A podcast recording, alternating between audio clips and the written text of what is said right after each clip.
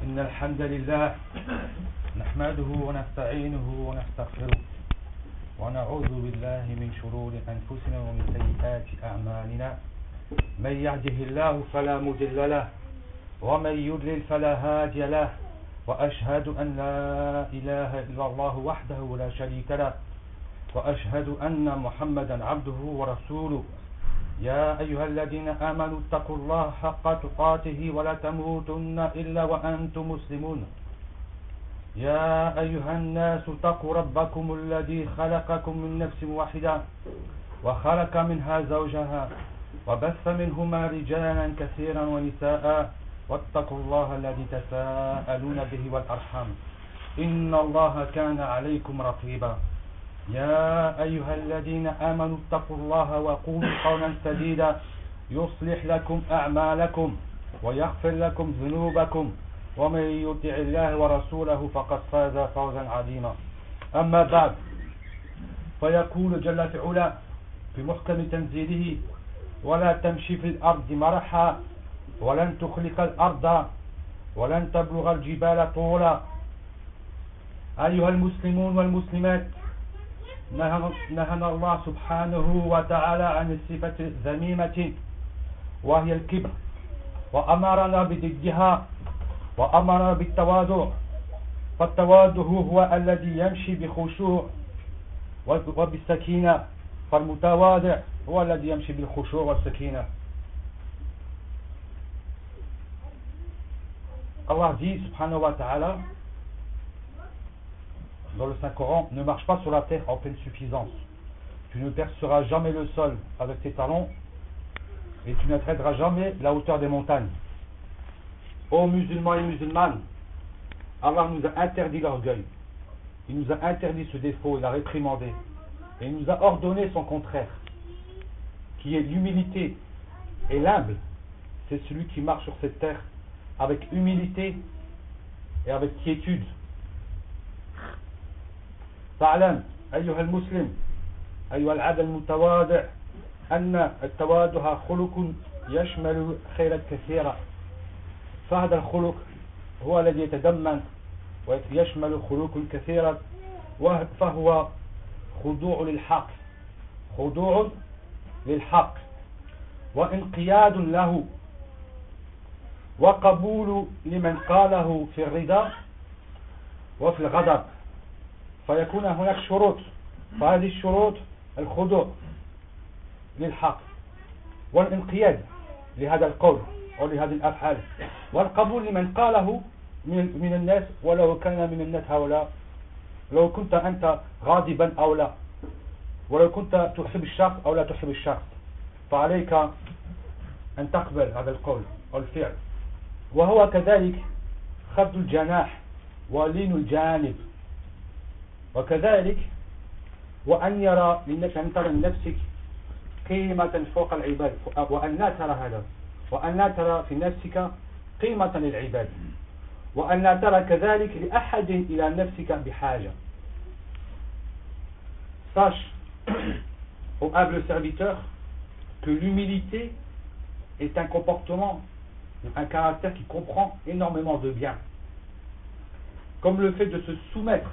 à la vérité, de s'écraser face à cette vérité, l'accepter de celui qui l'annonce, même si l'on se trouve dans l'état d'agrément ou de colère. Donc c'est aussi la compassion et la douceur envers autrui. De même, il ne considère pas valorisant, il ne va pas se considérer valorisant ni supérieur aux autres. Ainsi, il ne faut pas qu'il se considère aussi indispensable, dans le sens où les gens croient et pensent que tout le monde doit revenir à cette personne. يعلم آخر مسلم أو آخر الإيمان يعلم آخر الإيمان أن التواضع على ضربين التواضع نوعين أحدهما محمود والآخر مذموم واحد مقبول وواحد مردود أما التواضع المحمود فهو التواضع المرء لله والترك. والترك تطاولي على عباده والازدرى بهم وأما التواضع المحمود فهو تواضع المرء الذي فهو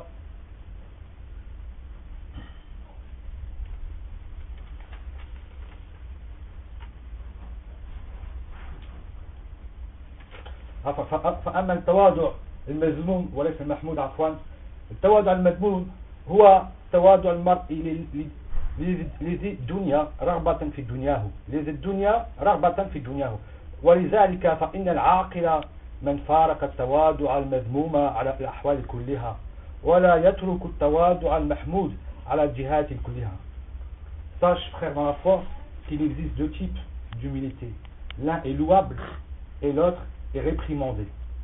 Le louable, c'est donc d'être humble envers Allah subhanahu wa ta'ala et de délaisser le sentiment de supériorité envers ses serviteurs.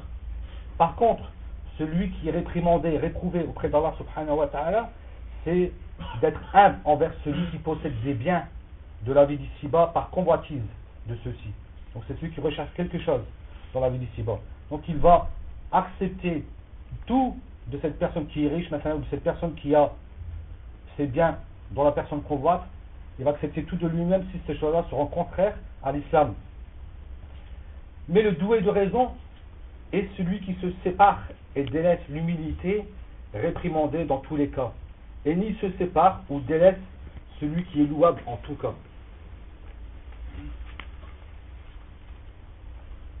اعلم أيها العبد المتواضع أن هذا الخلق الرباني العظيم لا يصح إلا بشرطين sache au serviteur qui est humble que ce comportement, ce caractère qui est éducateur et illustre ne sera pas valable que par deux conditions. Il ne sera valable que d'après deux conditions. أولا الإخلاص لله سبحانه وتعالى فيقول صلى الله عليه وسلم في الحديث الذي رواه مسلم من تواضع لله رفعه والشرط الثاني وهو القدرة فيقول عليه الصلاة والسلام من ترك اللباس تواضعا لله فهو يقدر عليه دعاه الله يوم القيامة على رؤوس الخلائق حتى يجبره من أي حلل الإيمان شاء يلبسها. والحديث رواه الترمذي وهو, وهو صحيح. والتوضع لله على درجين كذلك. أحدهما تواضع العبد لربه عندما يأتي من طاعة غير معجب بفعله ولا رأى له حالة توجب بها أسباب الولاية إلا أن يكون المولى عز وجل هو الذي يتفضل عليه بذلك والآخر هو ازدراء المرء نفسه عند ذكره ما فارق من الآثام حتى لا يرى أحدا من العالم إلا ويرى نفسه دونه في الطاعات وفوقه في الجنايات. فيقول سبحانه وتعالى وكانوا لنا خاشعين ويقول المجاهد مفسرا هذه الآية متواضعين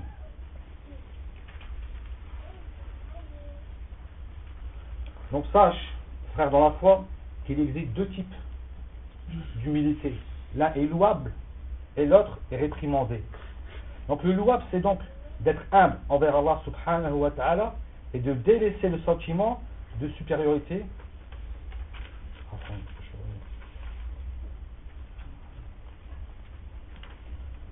Sache au, humble serviteur, donc ce noble caractère éducateur n'est pas valable que, à partir de deux conditions, que dans deux conditions. La première condition, c'est la sincérité envers Allah subhanahu wa ta'ala.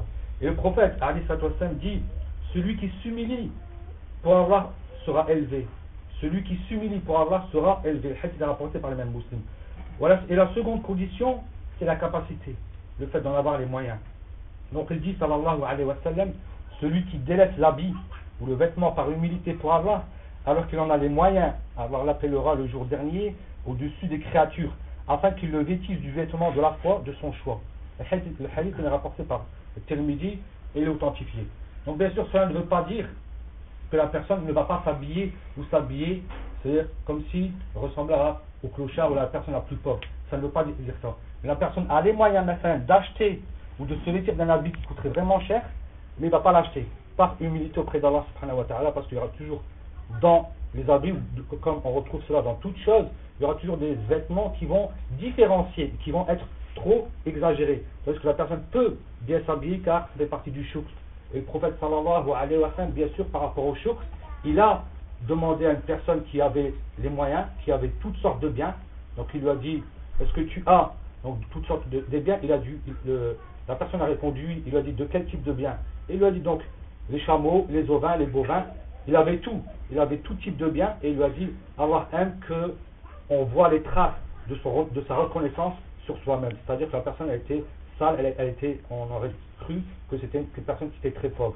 Donc le prophète sallallahu demande à ce qu'on voit les traces de la ni'ma d'Allah sur soi-même, sans exagération. Donc la personne elle va rester dans le juste milieu dans ce domaine. Donc l'humilité aussi, bien sûr, on retrouve donc l'humilité qui est de deux types. Et il est donc, donc c'est, on va retrouver donc celui du serviteur envers son Seigneur lors des adorations. Il n'est pas fier de ses actes et ne voit pas en lui les causes de sa suprématie. Mais plutôt, il sait que son Seigneur lui a octroyé ses actes. Il sait que ce qu'il fait, les adorations qu'il fait, il sait que bien sûr ça provient d'Allah subhanahu wa mais pas de lui-même. Et l'autre, c'est aussi le fait de se déconsidérer lorsqu'on est cité. La personne n'aime pas qu'on le vante. La personne n'aime pas, ne demande pas ce que les gens l'élèvent en rang. Mais il aime que les personnes ne parlent pas de lui ou bien il n'aime pas, la personne va s'éloigner, va toujours éviter, va demander aux gens de ne pas l'élever. C'est pas ça qu'il recherche dans son but, dans son adoration. Donc il va être cité donc du fait que l'on ne commet pas de péché, mais au point où il considère que personne sur terre est au-dessus de lui.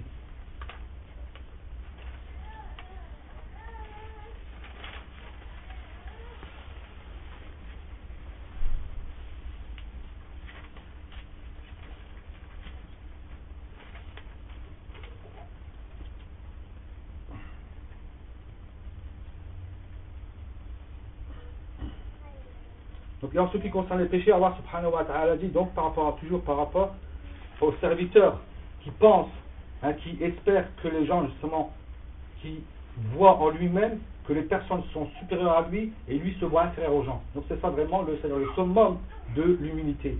Et il dit subhanahu wa ta'ala dans Surat al-Anbiya, verset 90, et ils étaient à notre égard pleins de recueillement. Et ils étaient à notre égard pleins de recueillement. Et comme a dit Mujahid, rahmahullah, humbles. Ils étaient mutawadi'in, c'est-à-dire qu'ils étaient humbles. أقول قولي هذا أستغفر قولي أستغفر الله لي ولكم فاستغفروا إنه هو التواب الرحيم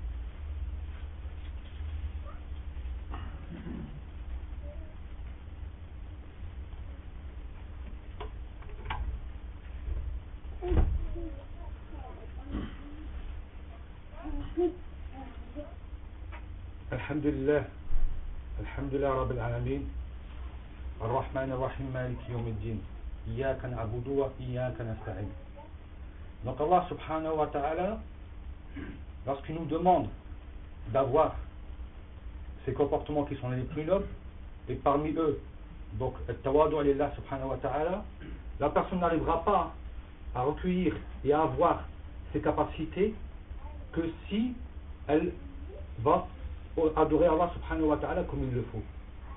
فالعبادة لها ثلاثة أركان. العبادة لها ثلاثة أركان. الركن الأول وهو الأهم الحب محبة الله سبحانه وتعالى. والركن الثاني الخوف أو الرجاء. يمكن أن نقول الرجاء قبل الخوف. رجاء لله سبحانه وتعالى. والركن الثالث الخوف من الله سبحانه وتعالى. فالمسلم لما يحب الله سبحانه وتعالى فهو يستطيع ويقدر على عبادته كما ينبغي. ما هي؟ هذا ركن الواجب في العبادة هو ركن أهم والأول. كما قال سبحانه وتعالى الحمد لله رب العالمين. فلا يمكن أن يكون شخص حامدا لله سبحانه وتعالى إلا أن يكون محبا لله سبحانه وتعالى فهو يحب الله سبحانه وتعالى. فلما يقول الرحمن الرحيم ماذا يريد؟ يرجو رحمة الله سبحانه وتعالى.